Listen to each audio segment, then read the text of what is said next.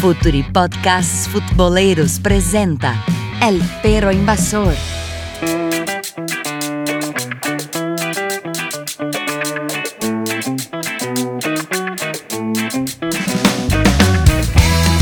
Hola a todos, hola a todas, arranca El Perro Invasor. Ya estamos en el episodio 8 y siempre con buenísimos invitados y hoy no podría ser diferente y un invitado que, que, pide un temazo, pues el tema es Pepe Guardiola y el gran invitado es Vicente Muglia, el autor de Chepep y de Diario Olé.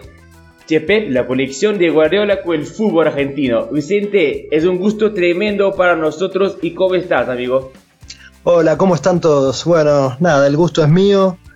Eh, realmente siempre que, que, las charlas sean futboleras, obviamente que, que acá tienen a, a, a, un invitado para cuando quieran. Bueno, buenísimo. Junto con Vicente y Cuyo, que les hablo que Bolívar se verá, estamos con Gonzalo Di Felice, nuestro argentino colombiano de Winsports. ¿Cómo estás, amigo?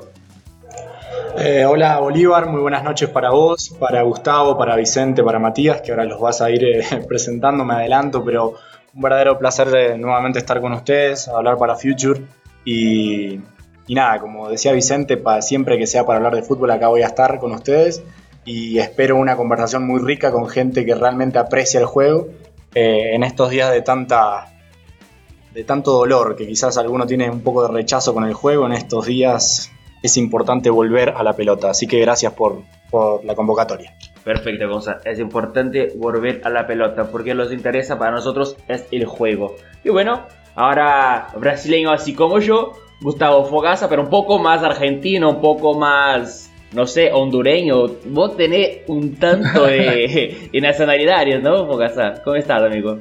¿Qué haces, Boli? Buenas noches a los amigos Gonza, Mati y claro a Vicente. Un gustazo poder hablar con vos y, y agradecerte tu participación. Es un lujo poder eh, compartir con, contigo y con todos los amigos esta pasión que tenemos por el fútbol y que claro, está en un momento ahora de ponerse frente al espejo y ver qué es lo que queremos todos con, con el deporte, con el espectáculo, con el producto fútbol. Pero la alegría más grande que tenemos, Boli, y creo que eso es lo que contaminamos a la gente que nos escucha siempre, es eh, poder hablar de la cancha, de, lo, de, las ideas y de cómo los entrenadores y los jugadores y, y la gente que hace el fútbol eh, puede transformar ideas en arte. Entonces para eso tenemos a Vicente acá hoy también que nos va a ayudar con su arte y eh, ponerle la pelota en el centro y vamos todavía. Vamos, pero un poquito antes de poner la pelota en el centro, lo llamo desde Córdoba, tomando un fernecito, Matías Melano. Hola amigo, ¿cómo estás? Otra vez acá en un nuevo capítulo, otra vez también con, con un gran invitado, así que venimos, la gente debe estar contenta porque venimos teniendo muy, bueno, muy buena participación, así que volvió Gonza, así que hoy el perro invasor está de fiesta. Estamos de fiesta, estamos completos, y junto con, con, Vicente, que es un hombre que sabe todo de Pepe Guardiola. Bueno, Pepe Guardiola junto con Johan Cruyff es uno de los padres también del de juego de posición que tanto se habla y quería un, un, resumen, un poquito, ya hablamos mucho de juego de posición con nuestro último invitado, que agradezco otra vez, João Bruno Fonseca, que fue, bueno, fue un honor tremendo. Pero quiero saber de, de vos también, Vicente, cómo vos te gusta y mira y lo que entiendes del juego de posición, principalmente del juego de posición de Pep Guardiola. Sí, bueno, mira, el juego de posición yo comencé a verlo por primera vez en el Barcelona de Guardiola. Eh, fue, creo, en ese momento del fútbol una, una revolución. Si bien el juego posicional ya se había visto en, el fútbol mundial, eh, a partir de, aquel Barcelona de Johan Cruyff, el, famoso Dream Team, yo creo que lo que hizo Guardiola fue rescatar viejas ideas del fútbol en un momento clave de la historia del fútbol mundial. ¿Por qué digo esto? Porque la aparición de Guardiola en el Barcelona ocurre en el año 2008 y en ese entonces, si, si nos detenemos un poquito en ese momento, eh, en, el contexto que se vivía en el, en el, fútbol a nivel mundial, veníamos de un eh, mundial del 2006 en el que había salido campeón eh, una selección de Italia, digamos, con, mucha especulación en su juego, para no decir defensiva, ¿no? Y veníamos de un 2004 donde en la Eurocopa había salido campeón Grecia, un equipo que había sido la gran sorpresa de ese, de ese torneo, practicando un, fútbol de, mucha defensa, de, achique permanentemente hacia atrás, de repliegue y de salida rápida en contragolpe, desechando totalmente la tenencia de la pelota. Entonces yo creo que en el momento en el que surge este Barcelona de Guardiola, es un momento eh, en el que, marca una bisagra para bien, creo yo, en el fútbol mundial, porque creo que lo que suele suceder en general es que las ideas que se copian son aquellas que tienen éxito. Entonces, estaba yendo, eh, estábamos en un fútbol donde predominaba mucho el, famoso doble pivot o doble 5, el, famoso 4-4-2, ¿sí? con, la palabra carrileros, eh, muy, muy de moda en ese entonces. Y realmente que aparezca un equipo practicando un, fútbol por momentos, un fútbol espectáculo, con tenencia de pelota, con un dibujo eh, táctico que, había quedado un poquito en desuso, que era el 4, famoso 4-3-3, con, con, extremos, con, con laterales que pasaban al ataque los dos al mismo tiempo, con un arquero eh, involucrado en lo que era la primera fase del juego, de inicio del juego, con, con, centrales, zagueros centrales con la capacidad no solamente para defender, sino con la capacidad también de conducir, para atraer y de esa manera generar eh, pases entre líneas, pases filtrados para, los jugadores más desequilibrantes que pudieran eh, poder atacar, digamos, eh, con superioridad numérica o, mano a mano, uno contra uno. Es decir, aparecieron un montón de conceptos que ya existían en el mundo del fútbol, por ejemplo, el falso 9, del, que hoy se sigue hablando bastante, todo en un solo equipo. Y en un equipo que creo que el mayor mérito que tenía ese Barcelona de Guardiola más allá de la tenencia, más allá de, del intentar jugar, era la gran vocación ofensiva. Era un equipo que estaba pensando permanentemente en el arco contrario. Y yo creo que a los entrenadores, em, hoy en día, es, algo lógico y no hace falta ni decirlo, todos los entrenadores piensan en los dos arcos. Piensan en cómo atacar, piensan en cómo defender. Pero creo que la gran diferencia entre unos y otros radica en ¿Qué es lo que prevalece primero? ¿En qué me fijo primero? ¿Me fijo primero en mi propio arco o me fijo primero en cómo atacar y cómo tratar de lastimar al rival en el, área, en el arco contrario? Entonces, lo que hizo Guardiola fue generar una corriente a partir del éxito que tuvo con el Barcelona, una corriente a nivel mundial de intentar jugar, de no repetir los ejemplos de Italia en el Mundial del 2006 o de Grecia en la Eurocopa 2004, que si bien fueron modelos exitosos, porque está más que claro que en el fútbol, y eso es lo lindo que tiene el fútbol, se puede ganar de distintas maneras, pero creo yo que lo que generó Guardiola en, eso fue un efecto contagio, porque creo yo que debe haber muy poca gente en el mundo al que no le haya gustado aquel Barcelona de, de Pep. Y si, haciéndote una, pregunta, o sea, lo que vos decís es que eh, todo lo que hizo Pep en ese primer Barcelona fue casi que una contracultura, ¿no? Un, enfrentamiento a lo que había como imposición de símbolo de, victoria a, nivel nacional de selecciones. Y, ahora, ya llegando al 2018, con Guardiola ultra vencedor, ultra reconocido y su estilo bastante eh, difundido en todo el mundo. Eh, y, focando más en Brasil y Argentina, eh, vemos en, muchos entrenadores argentinos ideas de fútbol muy similares a, Guardiola y con la, posibilidad de implantarlas en sus equipos, ¿no? Almirón, Jolán, a veces podemos ver eso en, hasta en Defensa y Justicia, hoy se ve un poco de eso. Ah, y en Brasil eso no, no existe, acá no, no, no, hay espacio, no hay tiempo para que un entrenador eh, imponga sus ideas a sus equipos, ¿no?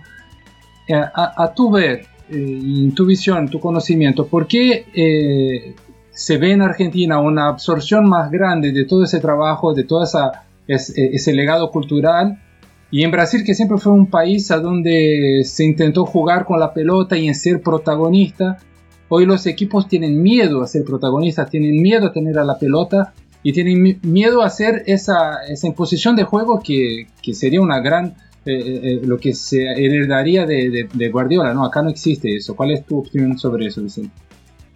Sí, es una buena pregunta, porque es un caso muy raro el de Brasil. Em, yo veo dos, no sé, tengo dos cuestiones para, para charlar con ustedes. Por un lado, no sé, a mí me parece que en Brasil lo que ocurre es que predomina mucho la, técnica del jugador, muchas veces por encima del sistema. Lo individual. Claro, claro. Y cuando nosotros hablamos de Guardiola, más allá de que haya dirigido a Messi, creo, bueno, coincidirán conmigo el, mejor jugador al menos de los últimos 20 años, eh, yo creo que mm, el, fútbol de Guardiola lo que genera es un juego asociativo, un juego en el que la figura sea el equipo y no una individualidad. Más allá de que ha tenido grandes jugadores, que ha tenido algunos jugadores de categoría de cracks, sobre todo en el Barcelona, ¿no? Más que en el Bayern y que en el Manchester City. Pero creo que mm, mi teoría un poco tiene que ver con eso, con que eh, la, técnica individual, eh, eh, que es muy conocida históricamente en el fútbol brasileño, me parece que hace que no pueda aparecer un Guardiola como entrenador. No sé, a mí me da esa impresión, eso por un lado. Por el otro creo, por el otro lado creo que eh, históricamente Brasil ha dado a, grandes cracks a la historia del fútbol mundial. Eh, han surgido, no sé, miles de, grandes jugadores que, han brillado no solamente en la selección brasileña, sino también en, distintos equipos de, Europa. Pero creo que Argentina tiene una mayor fama, más allá de que Argentina ha tenido a Di Stefano, Maradona y a, Messi, eh, ha tenido una, mayor fama en cuanto a la calidad de los entrenadores. Con esto no quiero menospreciar eh, o subestimar la capacidad de los técnicos brasileños, pero creo que, los entrenadores argentinos eh, se han destacado más me parece. No sé si coinciden ustedes con esta mirada. Eh, pero creo que hay una, una, una intención mayor en la Argentina por eh, de los entrenadores por, por las cuestiones tácticas, por la estrategia. Y quizá en Brasil, muchas veces, porque a veces lo que nos puede pasar a nosotros, si vamos a dirigir a un equipo en el cual tenemos 11 figuras y a veces la táctica puede quedar muy en segundo plano porque sabemos que la, calidad individual, la técnica individual y, el talento muchas veces prevalece por sobre cualquier sistema. Y pasó con Parreira, pasó con Parreira en el 94. Claro, pero digo, si no tenemos eh, esa calidad, es donde ahí debemos trabajar.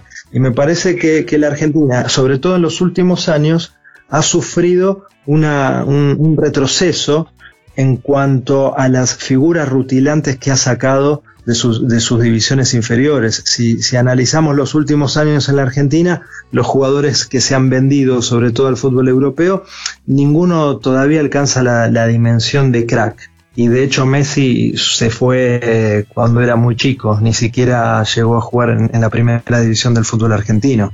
Entonces me parece que esa escasez de talento que ha sufrido la Argentina en los últimos años, sobre todo donde ha quedado más evidenciado, ha generado que esta nueva camada de, entrenadores argentinos eh, necesiten modernizarse, necesiten adoptar las, las nuevas ideas que, surgen en el mundo. Y por ahí en Brasil vemos que, los entrenadores que, están dirigiendo los principales equipos son entrenadores de renombre y que ya llevan varios años eh, dirigiendo, ¿no? Como el caso de, de Scolari, el caso de Renato, por citar puntualmente a los entrenadores de Gremio y de Palmeiras que han, avanzado bastante en, la Copa Libertadores actual. Entonces digo, a mí me parece que eso puede influir también. Si nosotros tenemos que comparar a un Renato o a un, vamos a suponer, a, un Renato y un Escolar y con entrenadores argentinos, seguramente buscaríamos en entrenadores con, con una amplia trayectoria. Y cuando vos ya tenés una trayectoria y tenés muchos años en el fútbol, es muy difícil cambiar. Porque también creo que eso sucede en la vida. Eh, cuanto más grande te haces, más creces, eh, más difícil adaptarte a los cambios, porque vos crees en tu idea, ¿no? Entonces me parece que el pragmatismo queda un poco de lado, o, no solamente el pragmatismo, sino esta, esta idea de, bueno, a ver cómo juega Guardiola, a ver si me interesa tanto jugar así. Sí, sí. Y, a, veces que el fútbol, eh, la, el gusto por el fútbol más limpio, un fútbol más por el piso o el fútbol más con, con grandes contras, e, es, muy subjetivo, ¿viste? Es una cosa, una cosa personal. Por ejemplo, creo que, que Mourinho, que una vez fue fue Barcelona, de la Masía, junto con, con Pep, y hoy es un, es un tipo que, que, no le gusta el fútbol limpio, ¿no? el fútbol asociado. Es una cosa muy, muy, muy personal, como Felipe Scolari, muy se habla de, de su Palmeiras, de su plantel, que tenía un plantel excelente, el mejor de Brasil, y bueno, no se juega un fútbol tan, tan bueno, tan asociado, él le gustan los, los contras, bueno, pero bueno, es así, y como vos mismo lo dijiste, que después de que el entrenador se queda un poco más viejo, se queda un poco más cómodo también, ¿no? Pero, pero bueno, ya que estamos en Argentina, yo quería preguntar a, a, Mati, ¿qué tenés de, de, Argentina en Guardiola? Porque sabemos que hay algunas, algunos, algunos entrenadores que, que a Guardiola le gusta muchísimo.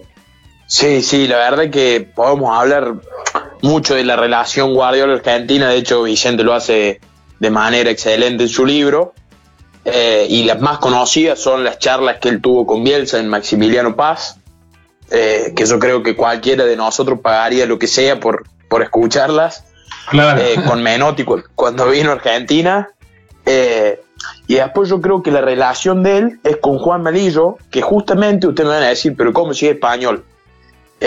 yo me enteré hace poco que Juan Malillo tiene un departamento en Buenos Aires, no sé si Vicente me podrá ratificar lo que yo digo, pero es una fuente segura, donde él viene, se ha ido a visitar al flaco, al capa, y compra mucho los gráficos viejos. Dicen que paga locura por gráficos viejos. Para la gente de Brasil, el gráfico, una revista clásica de Argentina, que ahora hace un par de, meses o años, no sé, dejó de salir, pero antes era, era un clásico. Y Juan Malillo consume mucho la, el pasado, la historia del fútbol argentino, de la esencia del fútbol argentino.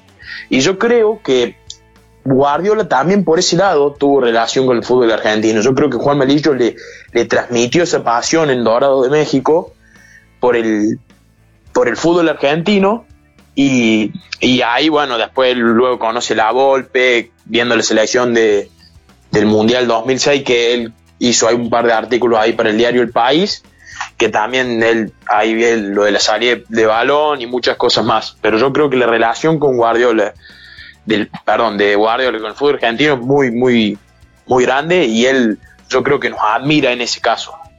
Nada más argentino. Y, y, bueno, dale Vicente, por favor. No, no, no, no tenía, eh, la verdad, no conocía el dato de que tenía una casa, una vivienda aquí en, Buenos Aires, pero sí he, hablado con Juan Malillo en algunas oportunidades. Es un, gran consumidor del fútbol argentino, un gran admirador del fútbol argentino. Y es un poco los nombres que decía Mati recién, ¿no? De cómo Guardiola fue, digamos, eh, adoptando algunas cuestiones de nuestro fútbol. Yo recuerdo que está, obviamente, mm, hay, hay, una explicación muy clara de Valdano y de Capa en el, en el libro, en mi libro sobre, sobre esta anécdota. Eh, eh, Guardiola es un entrenador que sin conocerlo es fácil darse cuenta, muy curioso, muy detallista, muy obsesivo en los detalles. Y en una charla que ellos mantuvieron en un momento en el, que, en el cual Guardiola era, era futbolista del Barcelona y Valdano era el entrenador del Real Madrid y, Capa era el ayudante de campo de Valdano en el Real Madrid. Fíjense ustedes, ¿no? Cómo, qué diferencia cultural en cuanto a la rivalidad.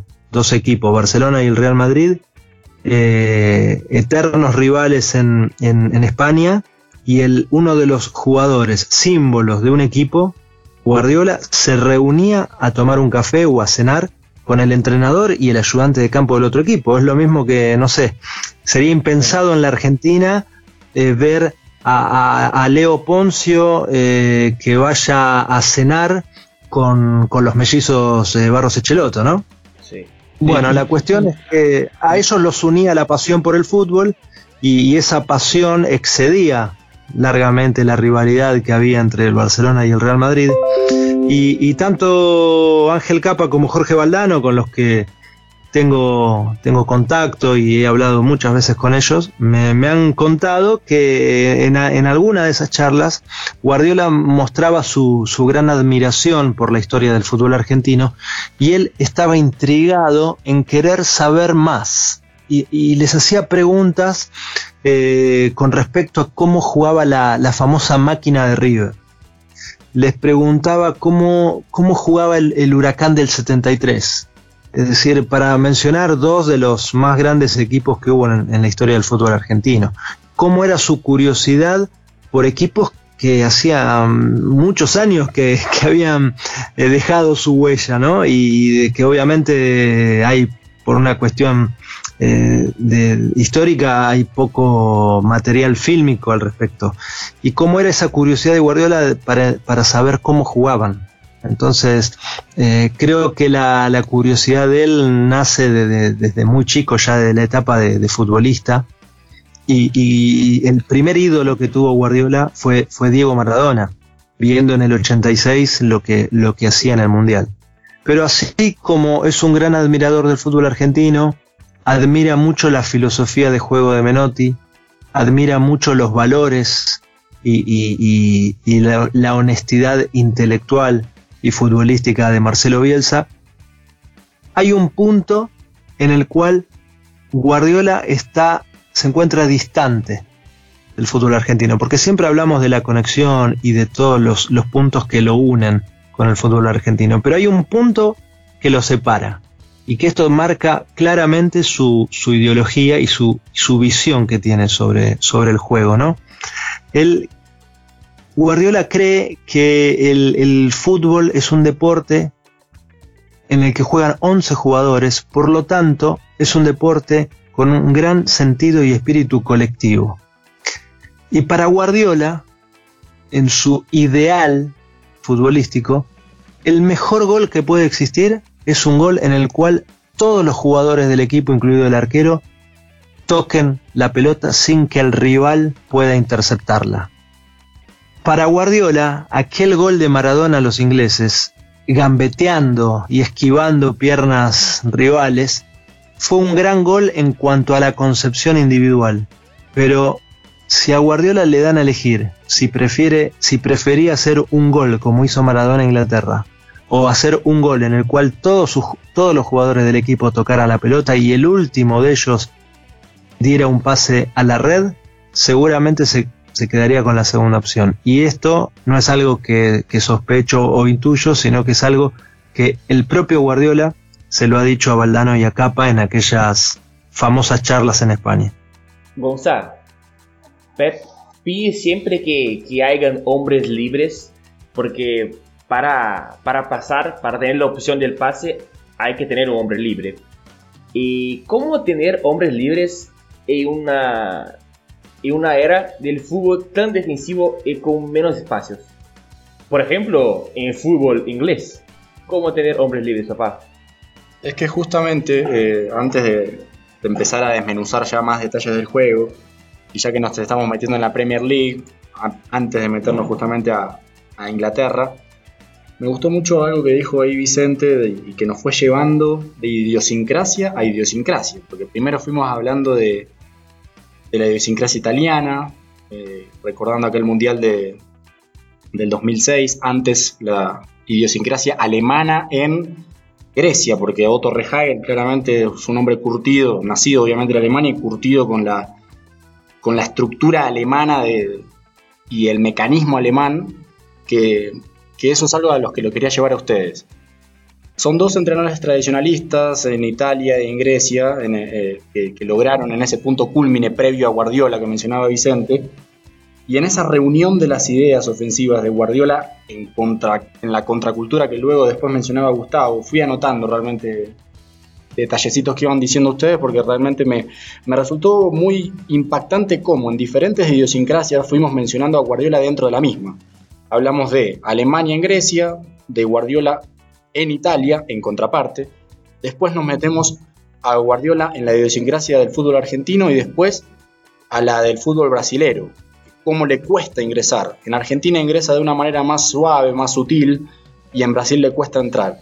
Entonces, yo no sé realmente cuántos entrenadores a lo largo de la historia hayan tenido semejante influencia en Italia, Alemania, España, por supuesto, como algo natural, Argentina y Brasil. O sea, creo que si estamos hablando de los países más eh, futboleros, y hoy en Inglaterra, por supuesto, si estamos hablando de los países más futboleros del mundo, de cómo esa influencia te va entrometiendo en la idiosincrasia ya histórica, obviamente natural, cronológica, y cómo Guardiola se va entrometiendo en cada una de ellas y cómo es que lo vamos desmenuzando. Realmente eso me ha, me ha resultado maravilloso de escuchar y vuelvo a repetirlo, lo fui anotando y, me parece que también es un punto eh, para el análisis porque tengo tan cerca la declaración de, Hans-Peter Riegel y de cómo aún eh, eh, Alemania sigue siendo reacia al entrometimiento, entre comillas, de Guardiola a su fútbol.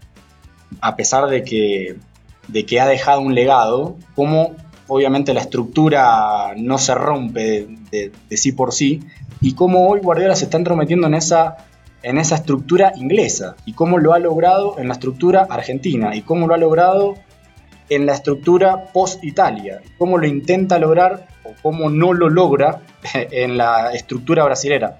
Realmente escuchándolo me, parecía algo genial.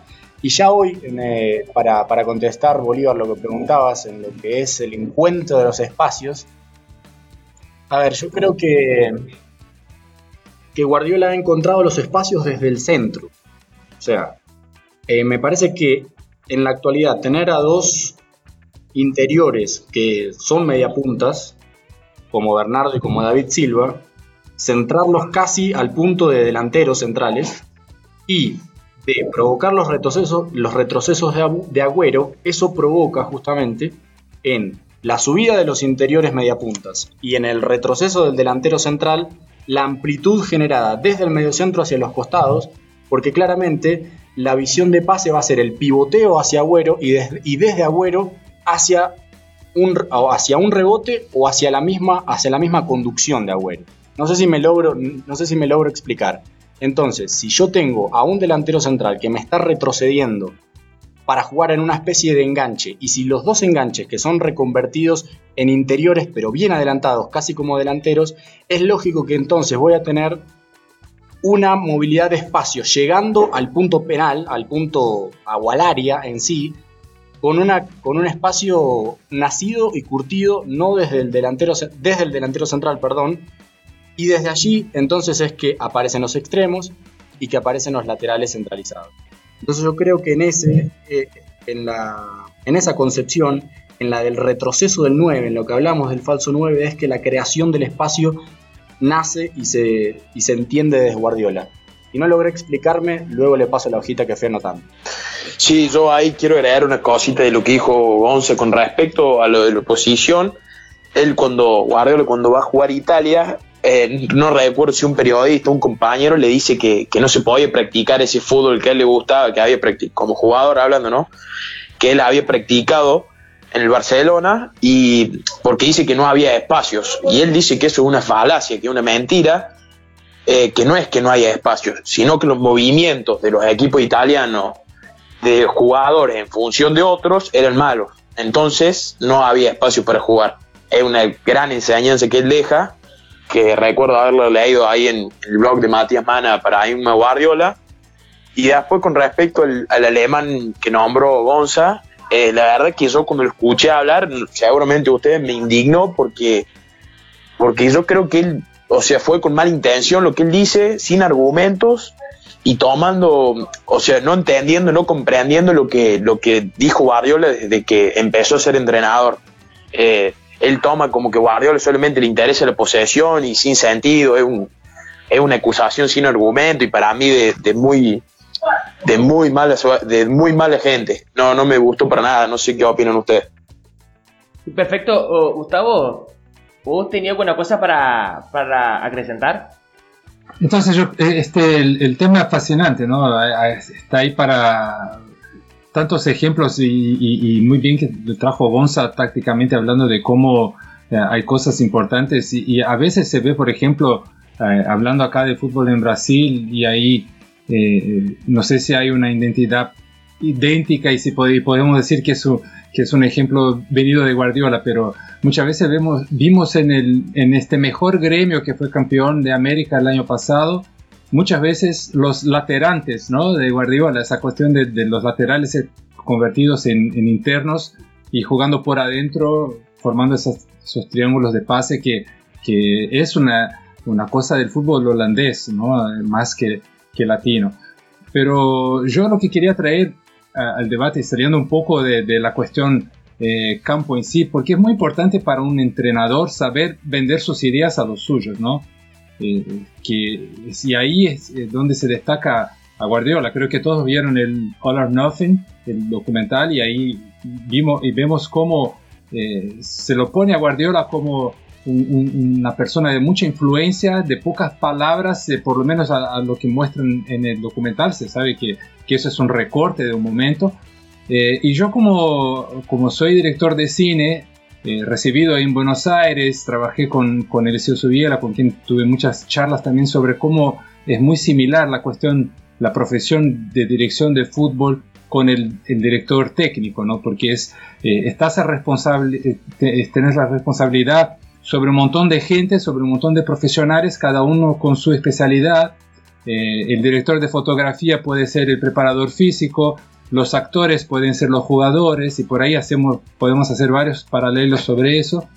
Pero el, director técnico y el director de cine tiene que saber un poco de todo para poder delegar y también para poder decir eso está, eso está bien, eso está mal. Y, así convencer a, los suyos a que hagan lo que está en su cabeza, porque al final todo sale ahí de, de vos, de tu cabeza y, y, tenés que contaminar a los demás con esas ideas. Y, y creo que lo que hace Pep ser tan grande, y ahí me gustaría saber la opinión de Vicente, es esa cuestión eh, del poder de convencimiento que tiene, porque eh, lo que se ve mucho, y yo trago siempre la cuestión de Brasil, porque lo vivimos acá todos los días, es que en algún momento el entrenador pierde al grupo, pierde a algunos jugadores, y ahí todo su trabajo se va por abajo, porque al perder a, su poder de convencimiento, eh, pierde el grupo y no existe más fútbol, ¿no? Y lo que vemos en, Pepe es al contrario, cada vez fortalece más su poder sobre los jugadores y, termina hablando medio en códigos, bailando con el cuerpo y los tipos le entienden, ¿no? Es una cuestión orgánica que va más allá de las palabras. Entonces esa simbiosis que, que, él logra, que lo hace tan especial, y, quería saber la, la, visión de Vicente, de dónde sale eso, por qué es así, cómo es así, y yo creo que ahí está muy, muy fuerte el secreto de su, de su éxito como entrenador. Sí, coincido totalmente con vos, porque Guardiola puede ser el hombre con mayor eh, conocimiento táctico en la historia del fútbol mundial. Puede conocer como nadie el juego de posición. Pero si no sabe transmitir esa idea, no sirve para nada. Y yo creo que eh, una de las eh, cuestiones que caracterizan a Pep tiene que ver con su liderazgo en el vestuario, con la capacidad que tiene para llegarle al jugador. eh, hay mucho de psicólogo. les voy a, digamos, a revelar una, una, charla íntima que tuvieron San Paoli y Guardiola antes del Mundial. San Paoli, entrenador de la selección argentina, había viajado con, con el seleccionado a, Manchester para uno de los amistosos que jugó la selección previo a la Copa del Mundo. Y eh, contra Italia había sido. Y en, el primer día al llegar a las instalaciones del Manchester City eh, tuvo una, una, larga charla con Guardiola de casi una hora en una de las oficinas. Y bueno pude enterarme de algunas cosas de las que se hablaron en esas cuatro paredes. Y una de las em, cuestiones que, Guardiola le, remarcó a San Paoli era que hoy en día el entrenador, además de todo el conocimiento táctico, estratégico que debe tener y de todas las cuestiones que, en las cuales debe, debe trabajar, existe una que para él era muy importante y que era el gran desafío que, tienen los, los, grandes entrenadores en los grandes equipos, que es el manejo de los egos de los futbolistas. Están dirigiendo a jugadores que son multimillonarios, jugadores que están acostumbrados a mandar y no a obedecer órdenes, jugadores que se han acostumbrado por la fama y, y por, por el dinero a tener un estatus de vida en el cual su orgullo suele estar más alto y su autoestima más alto que muchos de los demás mortales. Entonces, lo que remarcaba Guardiola en esa charla es que el gran desafío de los entrenadores hoy en día para dirigir a los grandes equipos tiene que ver con el correcto manejo de los egos. Y Guardiola se preparó para eso, se preparó, porque ya desde como futbolista era consciente de que no a todos los jugadores se los debía tratar de la misma manera. Y esa es una frase que se la dijo eh, Julio Velasco, el entrenador argentino, famoso entrenador argentino de voleibol, en una charla que mantuvieron ambos en Italia cuando Guardiola jugaba en la Roma. Y, Velasco era el entrenador de la selección eh, italiana de voleibol. En ese momento fue cuando Velasco le dijo, eh, para mantener el hambre de gloria de un equipo, para que siga ganando cosas, para manejar bien un vestuario, hay que entender que no todos los jugadores son iguales. Algunos necesitan ser eh, retados delante del grupo, porque eso los, los motiva.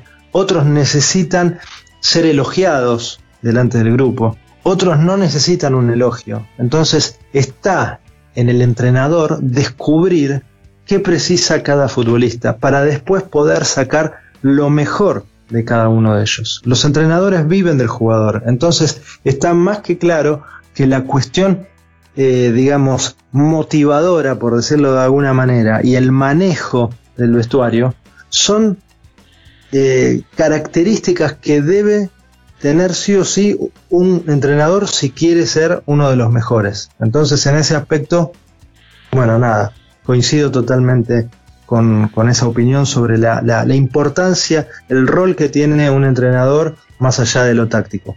Y déjenme decirle, si no, espero no, hacerlo muy largo, que en cuanto a lo táctico, lo que, lo que estaba hablando Gonza, lo que hablaba Matías también, acá hay una cuestión muy lógica, muy lógica, que tiene que ver cómo encontrar los espacios, ¿no? La búsqueda eh, de los famosos espacios, cuando un equipo rival eh, se repliega, achica, achica permanentemente hacia atrás, trata de mantener sus líneas unidas, tener a, los 10 jugadores de campo permanentemente detrás de la línea de la pelota. ¿Cómo se hace para entrar? Y, y uno ve que el Manchester City enfrenta a un montón de equipos que se paran de esa manera e igualmente les termina ganando. Entonces, evidentemente, existe una forma. No es que podemos quedarnos de brazos cruzados como como algunos entrenadores, decir, bueno, no, no le pudo entrar, el equipo rival se colgó del travesaño. Hay que mover a ese equipo rival. Y acá hay una cuestión lógica. Cuando mi equipo tiene la pelota, son 11 jugadores que están eh, disponibles para atacar.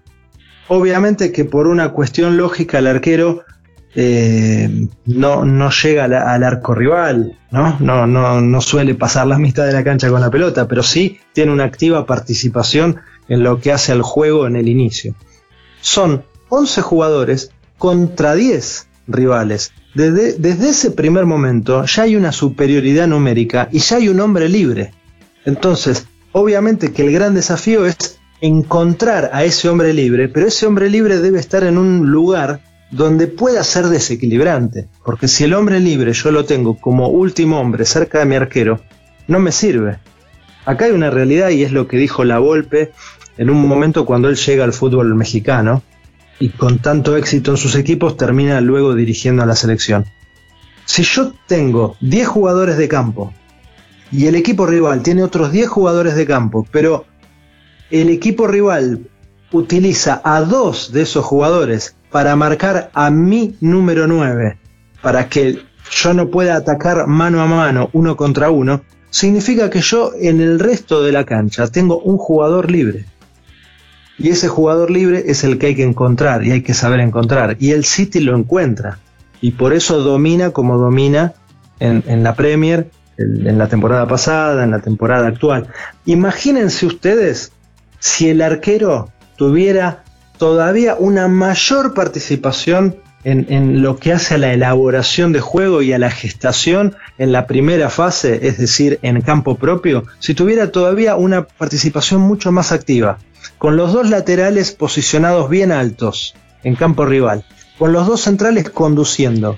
Y con el arquero avanzando con la pelota hasta tres cuartos de cancha, sería mucho de, de mucha mayor utilidad la función del arquero. Lo que pasa es que, claro, son pocos los que se atreven a eso. Es difícil, porque uno está acostumbrado y, nació viendo al arquero debajo de los tres palos. Pero creo que esa es la próxima gran revolución que se va a venir en el fútbol, que va a ser los arqueros que van a salir jugando, pero bastante adelante, llegando al círculo central con la pelota. Que eso obviamente que presupone un riesgo, ya lo sabemos, pero es el riesgo que uno corre para tratar de ganar. Entonces, no sé, pero yo veo en un futuro ese todavía una evolución mayor que la que ya ha tenido eh, la posición de arquero. Vicente, y en un futuro ni tan distante, ni tan lejos, ¿viste? Porque cuando ponemos en la tele, en los sábados y los domingos por la mañana, en la liga alemana, se, se mira los arqueros a 40, 50 metros de, su propio gol. Y es una cosa muy, muy Guardiola, ¿no? Los defensores atacan, los delanteros defienden. Y bueno, un poco de eso lo voy a querer de, de Gonza, hablar un poco de, la parte defensiva de, Guardiola, pero no ahora, ¿viste? Ahora tengo una pregunta para vos, Vicente, que es así. Uh, volviendo un poco para la, parte táctica que vos acabó de hablar, más, más precisamente de los laterales y las triangulaciones. En los tres equipos de, de Guardiola tuvimos laterales muy, muy conceptuales. Dani Alves, Kimmich y Walker. Y cómo esos, esos laterales explican las diferentes escuelas que Guardiola encontró. Sí, es muy difícil, eh, me parece, analizar a, los futbolistas que, ha tenido Guardiola en sus equipos desde un plano individual. Yo creo que el, secreto está en la cohesión que tiene ese futbolista con otros compañeros. Entonces, por ejemplo, es muy importante un lateral cuando pasa al ataque, pero si, siempre y cuando si va a pasar al ataque por afuera, es decir, pegado a la raya, es importante que ese extremo que está sobre esa misma banda se cierre para arrastrar marcas y para liberar el carril. También a veces es importante que participe de esa triangulación el interior que está sobre esa banda. De acuerdo a esos movimientos mecanizados, muchas veces automatizados ya de triangulaciones, eso genera que muchas veces cuando el lateral avanza, puede avanzar por la banda o puede avanzar hacia adentro. Pero si avanza hacia adentro, necesita que el interior vaya hacia afuera para liberarle ese pasillo, ese pasillo interno, que era algo que también hacía, eh, por ejemplo, Lam y Alaba eh, en, en el Bayern Múnich. Eh, por ahí lo que sucedía en el Barcelona, que por las características de juego, Dani Alves era un jugador que solía pasar por la banda y no tanto por adentro, que quizá no era tan necesario, porque Xavi cumplía una función en ese equipo muy importante, muy importante como, como estratega, como conductor, como, como, como eh, el, encargado del primer pase. Entonces no era necesario que Dani Alves fuera hacia adentro. Pero también, también con respecto a los lateriores, como se le dice a los laterales que, juegan eh, de manera hacia el interior, digamos, del campo, quiero decirles una cosa. Eh, hablando con gente cercana a Guardiola, su, el, origen o la idea de Guardiola de colocar a y a Lava muchas veces como interiores tenía una doble función. Por un lado era la de sorprender, porque bien sabido es que cuando un lateral avanza, por lo general el extremo que está jugando en esa zona o el volante carrilero en un 4-4-2 suele retroceder junto con el lateral para que no le gane la espalda. Ahora bien, si ese lateral, en lugar de ir por la banda, hace la diagonal, se cierra y se convierte en un interior, ahí ya le está generando una duda al delantero, al extremo o al carrilero, diciendo, ¿qué hago? ¿Me voy hacia adentro y lo persigo? ¿O lo, dejo para que lo tome uno de mis compañeros? Esa duda genera el factor sorpresa del interior. Pero más allá de esa cuestión estratégica, también en Guardiola había otro, eh, otra idea. Y era la idea, y esto contado por, por, gente muy, muy cercana a él que ha hablado del tema, ¿no? Eh, Guardiola veía que en la liga alemana la mayoría de los equipos al Bayern Múnich le jugaban replegados y jugando siempre de contragolpe, digamos, tratando de atacar los espacios que dejaba el Bayern Múnich en, en defensa cuando ante una pérdida. Entonces, él creía que si a los laterales, aunque no tuvieran una activa participación en, alguna jugada determinada en la ofensiva, iban a, avanzar hacia adentro, a la hora de recuperar la pelota, el Bayern Múnich iba a tener más jugadores por dentro para hacer una rápida recuperación post perdida, que si lo tenía hacia afuera en un lugar mucho más pasivo. Entonces, él consideraba que los interiores por dentro no solamente eran útiles cuando el equipo tenía la pelota y se disponía a atacar, ¿sí? para generar sorpresa, para generar dudas en el rival, sino que también él creía que de esa manera, con más gente en, la zona eh, por, por los pasillos interiores, tenía más posibilidades de hacer una rápida eh, eh, activación a la hora de recuperar la pelota tras una pérdida y evitar y cortar de, cuajo una un posible contragolpe. Entonces digo, eso también son cosas que por ahí uno no las ve y que en mi caso puntual, charlándolas, uno entiende que también existía ese, ese objetivo también.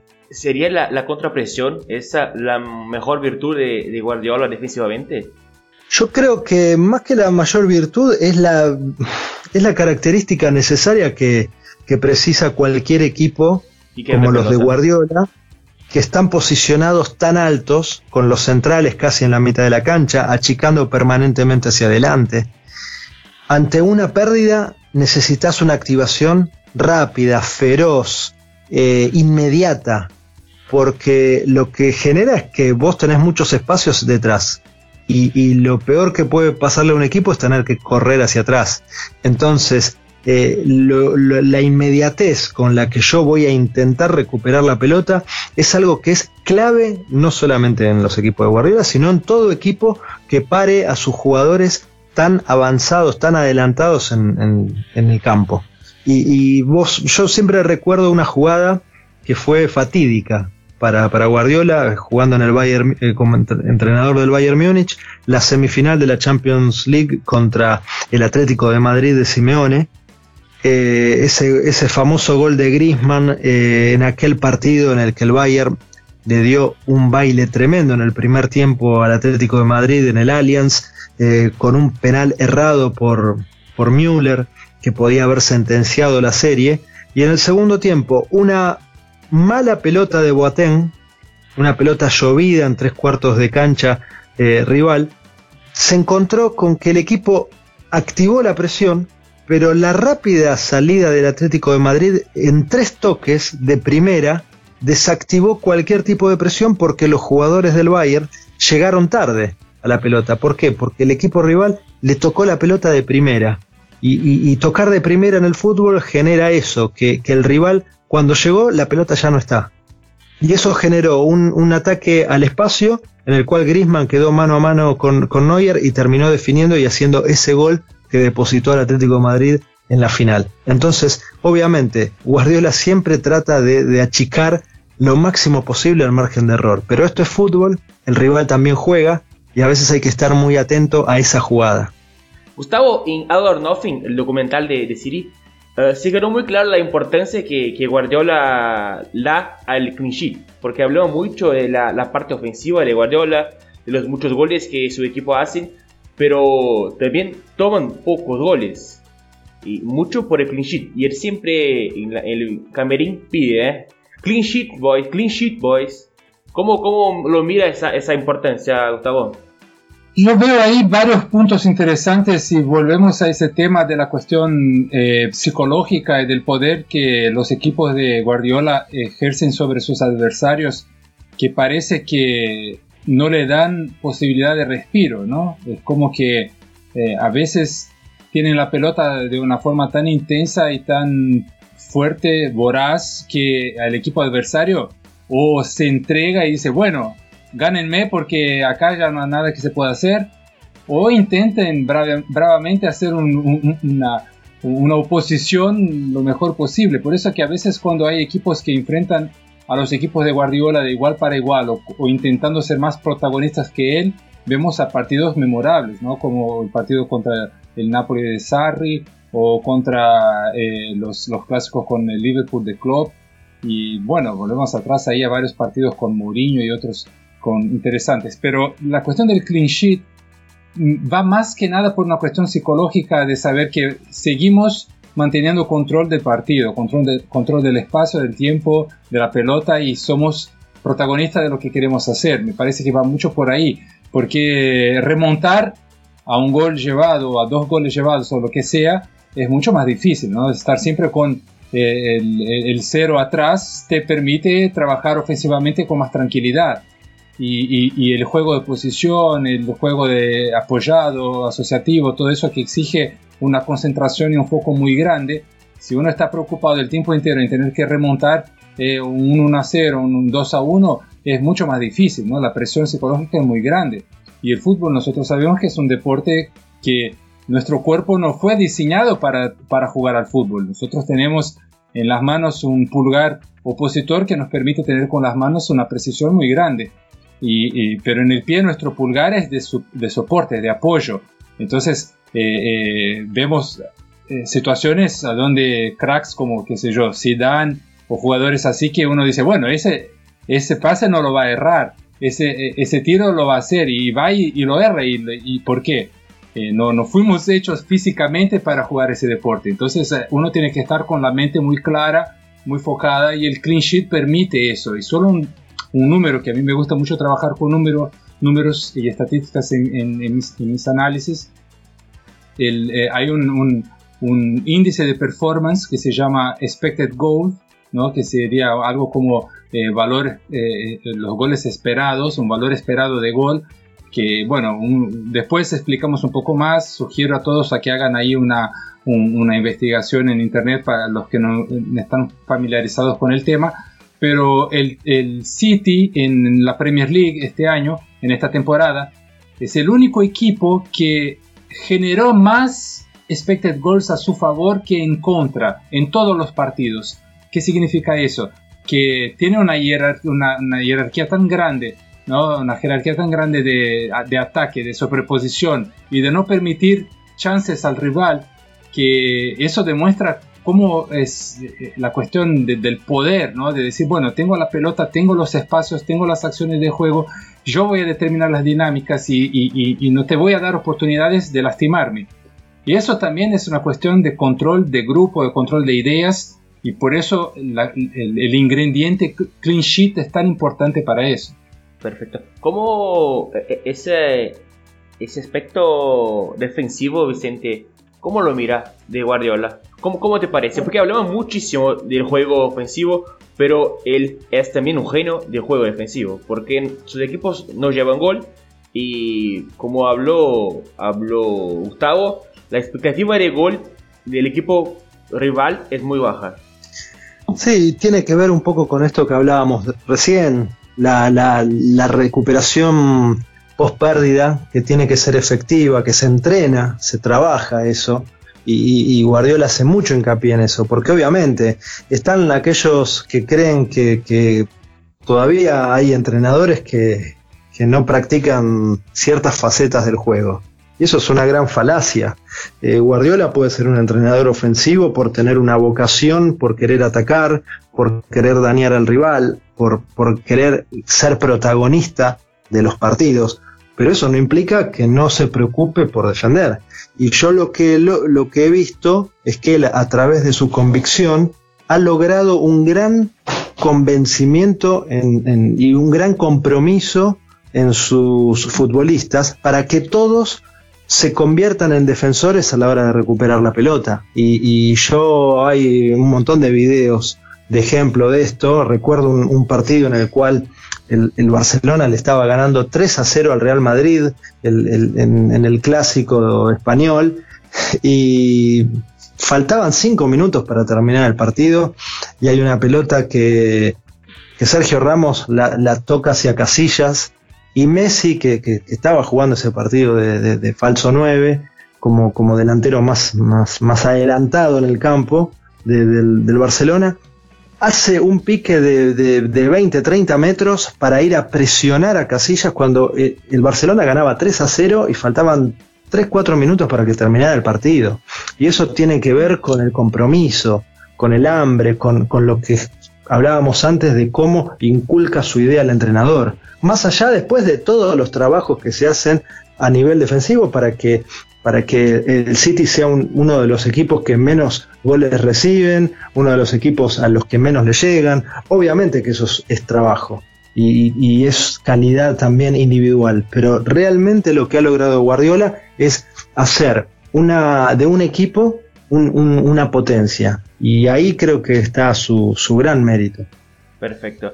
Mati y Gonza, uh, en todos esos años como entrenador Guardiola tuvo dos rivales a la altura, ¿viste? Mourinho y Klopp, creo que son los más, los más destacados. En cada momento, ¿cuáles fueron las virtudes de cada uno? Porque Guardiola cambió mucho y esos rivales también. yo creo que, que, que Klopp eh, o sea, los duelos con Klopp para mí son de los mejores que todo el mundo en el calendario espera sus duelos.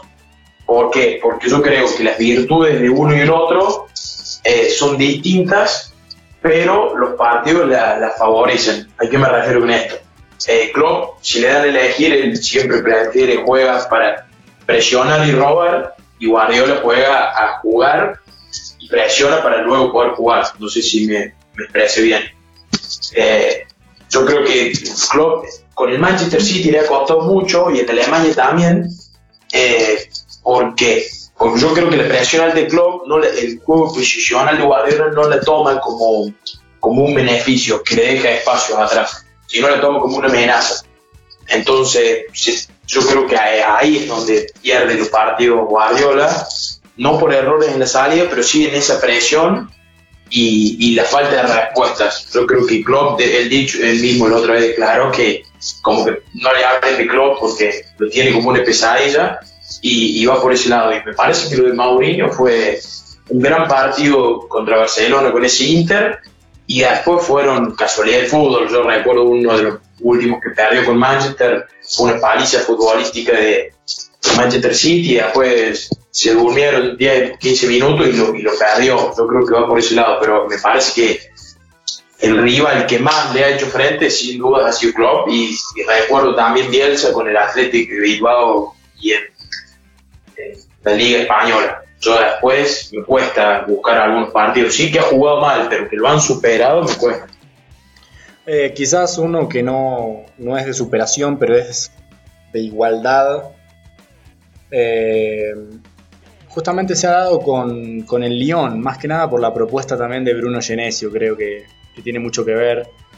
eh, Genesio se crece ante este tipo de, partidos, ante este tipo de, entrenadores. Quizás le, le falta continuar con su Lyon empoderándose en la misma liga francesa, pero también hay una importante un importante desequilibrio presupuestario, de figuras y de todos con respecto al Paris Saint Germain, y en eso están todos los equipos franceses en total desigualdad de condiciones.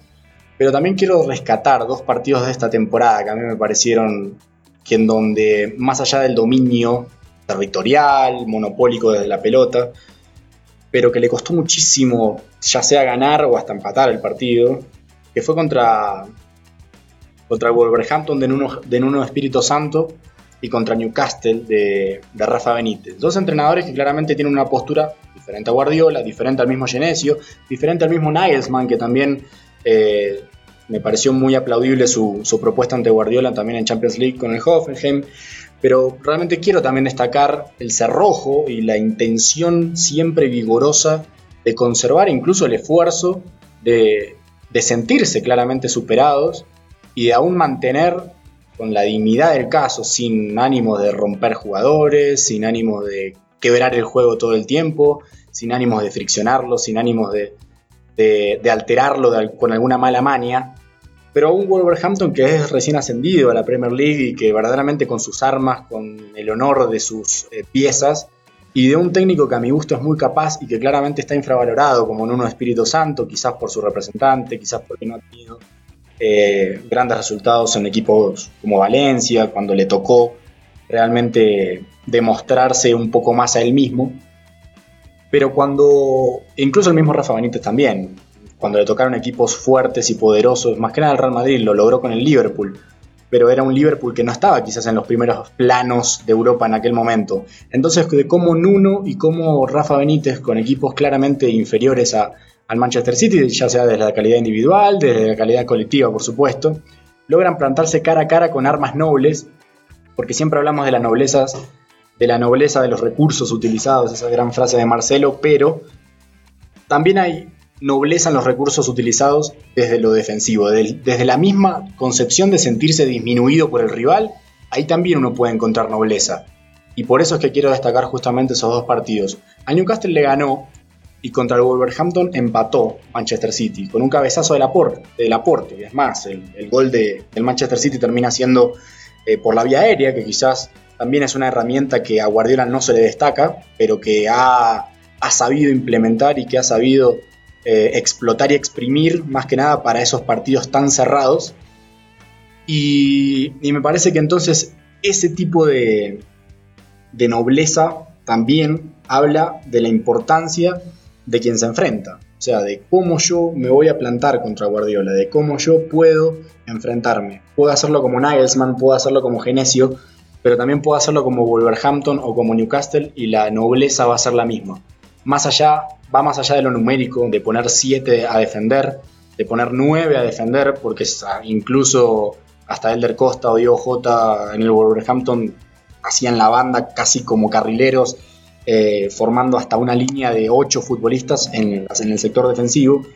Y más allá de eso, de cómo supieron romper la idea de Guardiola, insisto, desde una nobleza que quizás está mal catalogada como defensiva, pero que con las armas, partiendo ya sea desde lo presupuestario, desde la calidad individual o de la calidad colectiva, desde ese desnivel, de cómo ellos también pueden, eh, con armas interesantes y novedosas, eh, intentar al menos aplacar un poco ese, ese, ese dominio sofocante que, entregan los equipos de Guardiola.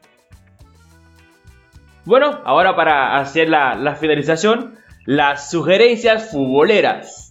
Bueno, Gustavo, ¿qué, qué trae para nosotros hoy? Bueno, Boli, eh, si me permitís, son tres cositas. Primero, por supuesto, el libro de Vicente, Chepep, que es muy interesante, se puede encontrar online para quien no vive en Argentina. Eh, que hace bellísimas entrevistas con entrenadores argentinos eh, sobre el tema Guardiola y mucha, hay mucha riqueza en el libro. Eh, aún dando una, una, fuerza para el trabajo de nuestro amigo Vicente, que, a, lo cual sigo y leo un tiempo, en el OLE hay una página especial de táctica, a donde él ahí habla de bastante cosas de los equipos argentinos principal pero con una, lectura muy similar a la que yo intento hacer acá en La Cerora, en Porto Alegre, y entonces encontré ahí una identidad y quiero sugerir a todos a, que, a que vayan a ole.com.ar. creo que es táctica la, después de la barra. Y por último, un otro sitio que habla bastante de fútbol latinoamericano, con un foco también en el fútbol colombiano y, argentino, que es golifutbol.com, que es muy interesante con análisis tácticas, números. Eh, hoy estoy más, más digital que, que no, Boli. Perfecto. Gonza, nuestro amigo colombiano, ¿la final de la liguilla? Sí, definitivamente será apasionante. Tenemos a dos equipos que juegan bien al fútbol, como son Junior y, Independiente Medellín. Esa es una de mis invitaciones y otra que va al caso, lo hemos tratado, ahí lo, lo escuché a Mati también muy molesto. Eh, es un artículo personal porque apenas leí lo de, lo de Briegel me surgió la gana, las ganas de, escribir algo sobre eso. Y definitivamente es algo muy lacónico, es una pequeña analogía entre la ideología alemana, el tomo de Engels y Marx, con el pensamiento de Briegel y el pensamiento de Guardiola. Es algo, insisto, muy, muy conciso, que no, no tiene un desarrollo tan introspectivo dentro ni del libro de Marx ni, ni Engels, pero me pareció que con ciertas perspectivas, tanto del libro como de lo que dijo Briegel y de lo que fue Guardiola para el fútbol alemán, eh, es me, pareció, me pareció bueno juntarlos y entonces desde ahí es que le recomiendo este artículo que está en la primera gambeta. Se llama Briegel, la ideología alemana y Pep Guardiola. Perfecto, Gonzalo. Mati, ¿qué tenés para nosotros? Bueno, eh, como dijo Gustavo ahí, eh, obviamente el libro de, Vicente súper recomendable y voy a ser insistente con esto, pero, pero quiero que la gente lo vea y que se informe sobre él. Eh, les recomiendo que sigan mucho al Vélez de Hayes. La verdad que ya lo dije en otro capítulo, pero lo tengo que volver a repetir porque es impresionante el fútbol que está desplegando. Y, bueno, también se vienen un par de sorpresitas ahí por Twitter eh, con esto de Heinze. Vamos, vamos a ver si podemos difundir su, ideología de alguna manera que me parece, me parece que va por el, por el camino ser el entrenador del futuro. Así que estamos armando algo ahí que ya vamos a ir comentando. Ojalá, ojalá. Uh, Vicente, ¿qué nos trae? Bueno, antes que nada quiero agradecerles a, aquellos que, han recomendado mi libro, muy, muy agradecido.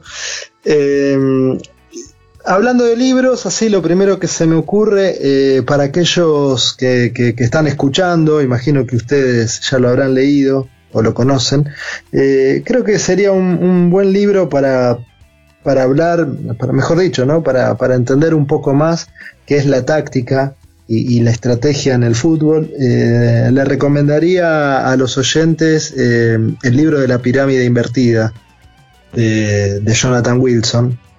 Es un, libro muy bueno, muy recomendado para aquellos que, les guste la lectura. Eh, para los que estén en el mundo de las redes sociales, en, Twitter podrían seguir una cuenta muy buena que se llama arroba fulbo, no fútbol, sino fulbo con L y sin, sin L final. Eh, fulbo-fulbo es una cuenta muy futbolera, eh, analiza mucho el juego, con videos eh, muy donde se desarrolla obviamente cuestiones tácticas y que yo bueno la sigo mucho y bueno también se la, se la recomiendo a la gente. Y uno, una recomendación más recién ahí Mati hablaba creo que del Vélez de Heinze yo lo iba a nombrar pero bueno lo nombró él primero. También para seguir eh, el Defensa y Justicia de BKCS, es otro equipo interesante para, observar los movimientos y, las triangulaciones y, cómo juega.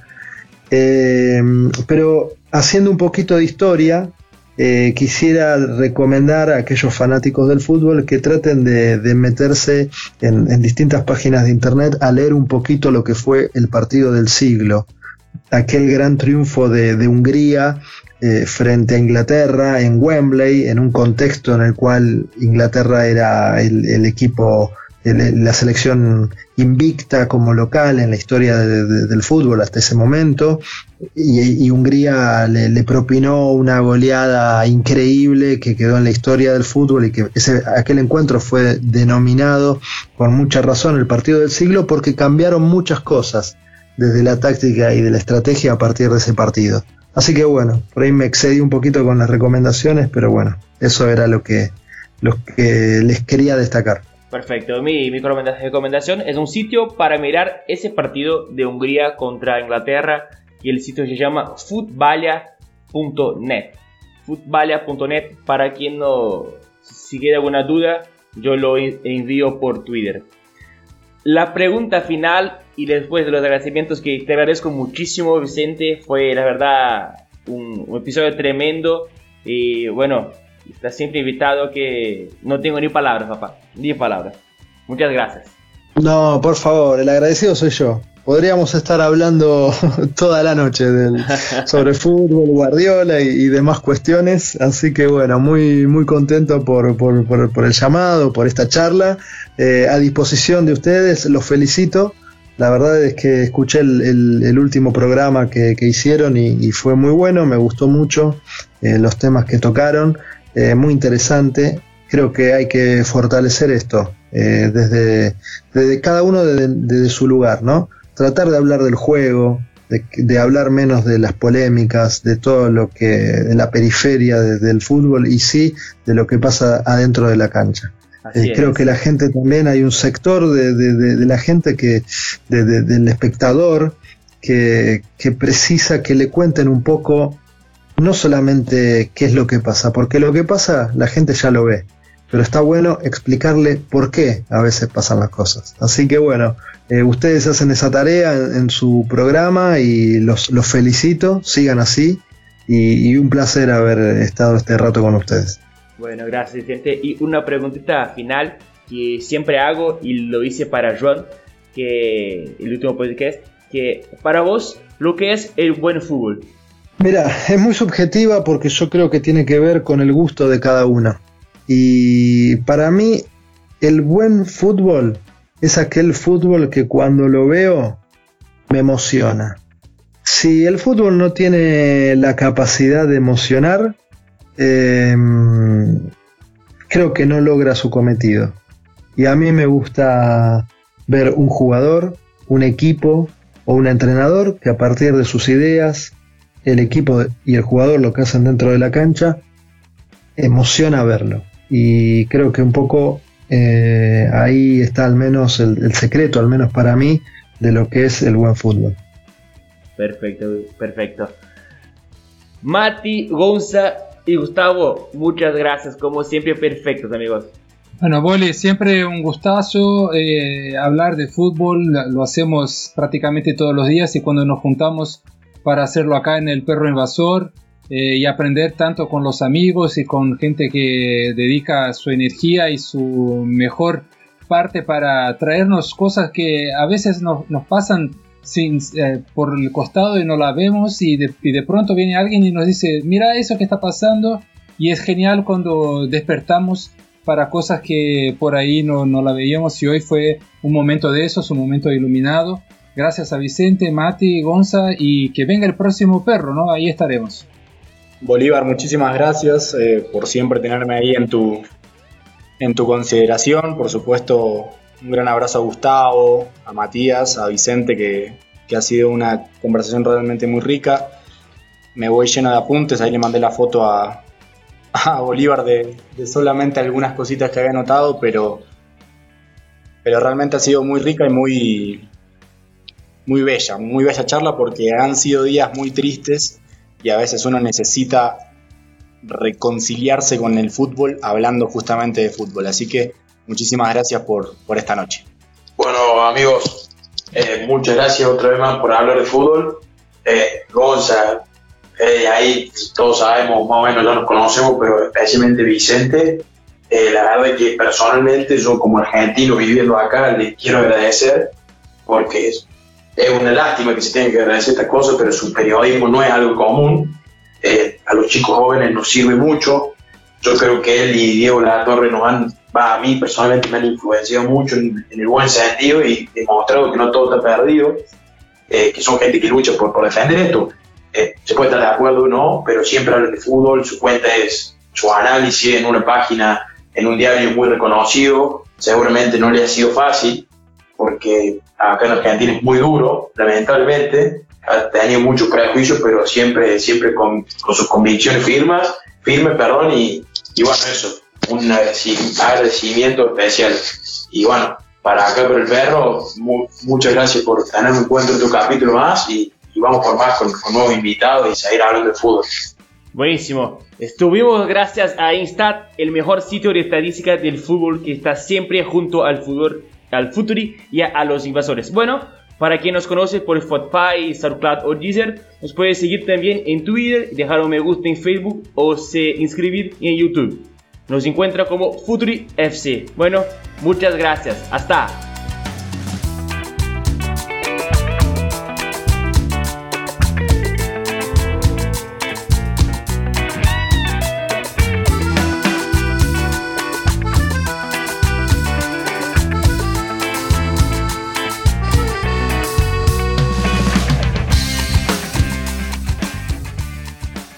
Futuri presentó El Perro Invasor. Accede a www.futuri.com.br y piense al juego.